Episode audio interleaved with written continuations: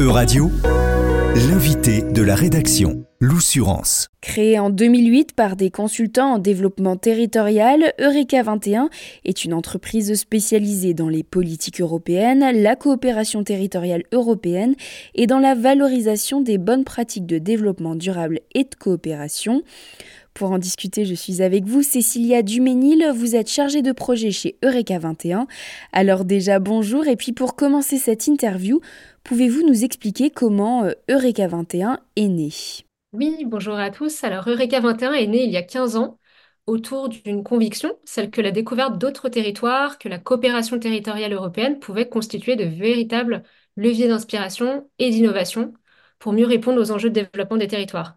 L'idée, en fait, c'était d'apporter une réponse, une fenêtre européenne au territoire.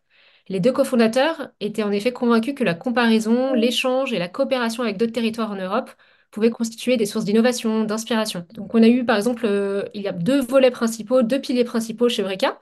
Un premier volet pour inspirer les territoires, leur permettre de découvrir des initiatives européennes sur une diversité de thématiques, telles que l'inclusion sociale, l'emploi local, l'environnement. Donc cela se concrétise par exemple par l'identification de bonnes pratiques européennes ou encore l'organisation de voyages d'études entre territoires. Et il y a un deuxième volet qui est celui de la coopération. Donc comment travailler avec d'autres territoires faisant face à des défis communs pour échanger et progresser ensemble? Et c'est encore aujourd'hui les deux piliers de RECA 21, avec cet ancrage euh, territorial très fort qui est aussi dû au parcours des, deux cofondateurs, même si on s'est depuis ouvert à, d'autres secteurs comme le secteur associatif via notre implication dans l'écosystème euh, Inspiring Young Europeans, qui est porté par la Fondation Hippocrène, donc une fondation qui agit sur la jeunesse et, la citoyenneté européenne. Un écosystème dont fait d'ailleurs partie Radio. Alors avant de rentrer dans le vif du sujet, est-ce qu'il y avait un manque justement d'accompagnement euh, de ces acteurs euh, selon vous? Oui, l'idée c'était vraiment au début, comme je le disais, on a décidé d'accompagner les territoires et aujourd'hui, de la même manière que nous aidons les territoires à travailler avec leurs homologues européens on encourage les associations à coopérer avec d'autres acteurs euh, en France et en Europe. Et c'était vraiment pour faire face aux défis, mieux répondre à leurs politiques publiques ou aux défis des associations aujourd'hui. Et c'est ce qui anime toujours Eureka 21, c'est la volonté d'accompagner ces territoires et par exemple aujourd'hui à faire face aux défis du changement climatique. Donc au début, on parlait plutôt euh, de développement durable des territoires, aujourd'hui plutôt de transition écologique et sociétale, mais l'objectif, ça reste le même, via la coopération, aider les territoires à se réinventer pour engager leur transition. par exemple, comment sensibiliser les territoires et leur écosystème d'acteurs à ces enjeux? Comment on peut passer de la prise de conscience à l'action et ainsi contribuer à transformer les politiques publiques de matière pérenne? Et donc, vous le disiez, c'est un accompagnement, et cet accompagnement, il y a plusieurs niveaux. C'est un accompagnement dans la définition des stratégies des territoires, c'est un accompagnement des territoires dans le montage de projets de coopération européenne, des territoires ou de leurs acteurs associatifs, euh, acteurs socioprofessionnels, etc. Mais c'est aussi un accompagnement dans la mise en œuvre opérationnelle de ces projets de coopération, pour aller au-delà des seuls échanges de pratiques et véritablement garantir une mise en œuvre concrète des actions qui sont euh, et qui seront co-construites avec et par les partenaires de ces projets. À quel point c'est important euh, cette coopération européenne pour atteindre cette euh, transition écologique? Alors nous, c'est vraiment notre conviction, c'est qu'en fait la coopération, c'est pas juste un, un, luxe ou quelque chose qui vient après pour voilà, pour approfondir, c'est une nécessité. C'est indispensable pour répondre à ces défis qui sont tellement grands et tellement partagés et communs, même si bien sûr, ça n'empêche pas qu'il y a plusieurs manières d'y répondre. Et, la coopération ne veut pas dire euh, uniformité ou être d'accord sur tout. C'est ça aussi qu'on encourage, comment organiser ces discussions, comment faire pour que tous les partenaires euh, s'y retrouvent et co-construisent vraiment un projet commun. Et donc, c'est vraiment, ça peut s'appliquer à toutes les politiques publiques, mais sur la transition, c'est encore plus nécessaire. Euh, par exemple, on a accompagné là, euh, depuis plusieurs années, eu la chance d'accompagner des montagnes de la Méditerranée qui partageaient un, défi commun. Euh, comment rééquilibrer les flux touristiques pour que les touristes n'aillent pas que sur le littoral ou au sommet des montagnes, mais vraiment faire vivre le territoire dans sa totalité et développer le tourisme et ces territoires dans leur ensemble. Et en fait, ce sont des montagnes euh, situées euh, un peu partout euh, en Europe, dans différents pays, l'Espagne, l'Italie, la Grèce, l'Albanie, etc. Et qui avaient ce défi commun. Et en fait, elles se sont réunies pour vraiment réfléchir ensemble comment rééquilibrer ces flux touristiques depuis les zones littorales ou les sommets très fréquentés vers les piémonts de ces montagnes. Et donc d'améliorer les retombées économiques pour ces territoires en impliquant les habitants et les acteurs locaux afin d'étendre la saisonnalité.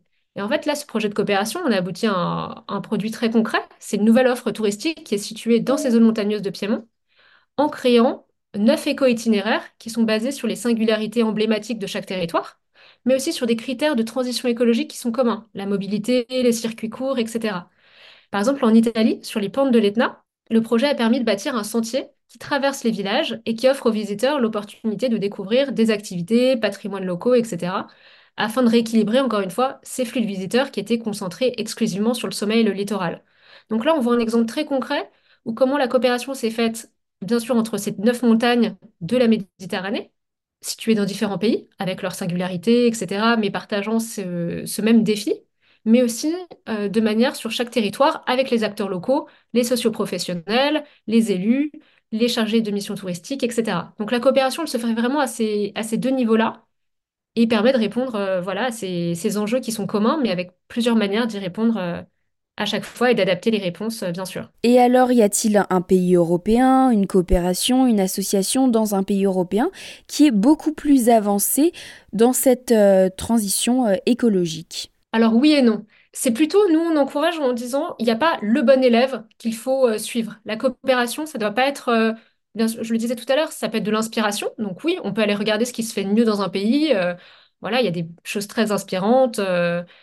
Ça peut être, euh, voilà, tel pays a des pratiques euh, agricoles euh, très intéressantes en transition d'agropastoralisme, par exemple, ou tel pays sur la mobilité, etc. Mais en fait, chaque pays et surtout chaque territoire peut apporter quelque chose, et surtout le projet de coopération va permettre de, voilà, que chacun s'enrichisse, même celui qui a développé une pratique qui peut être considérée par les autres comme la meilleure. Notre devise un petit peu, c'est le meilleur de l'Europe dans vos projets et le meilleur du coup des territoires. Et donc le meilleur, c'est pas forcément le meilleur de tel pays à chaque fois.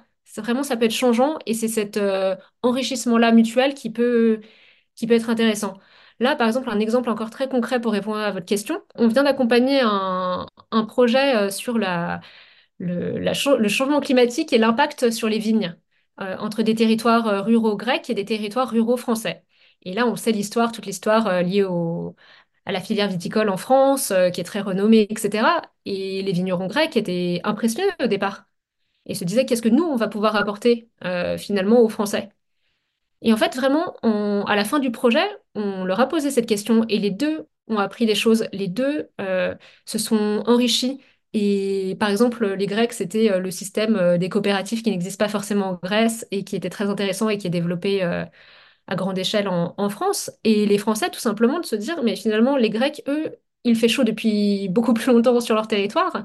Ils ont des vignes adaptées à ces sols-là. Ils ont des pratiques, euh, par exemple, pour mieux appréhender ces, questions, euh, gérer euh, l'eau, etc. Donc, on va aussi s'inspirer chacun de par son histoire et de par son, sa coopération territoriale avec ses, propres acteurs avait euh, quelque chose à apporter à ce projet. Et dernière question, avez-vous vu des améliorations au fil du temps dans la coopération territoriale européenne et euh, vers euh, cette transition écologique? Oui, depuis 15 ans, on peut voir une évolution. Alors finalement, c'est pas tellement en termes de de coopération, mais plutôt de prise de conscience. Je ne dirais pas qu'on coopère mieux, mais en tout cas, on a, voilà, la prise de conscience, et c'est lié aussi à l'évolution de la société, euh, forcément, elle est plus grande sur ces sujets de, transition.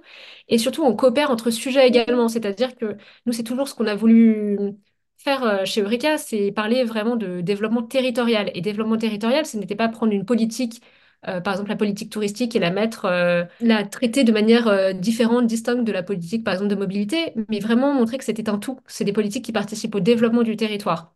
Et finalement, c'est ce que le terme de transition, qu'elle soit écologique, sociétale, économique, permet d'englober.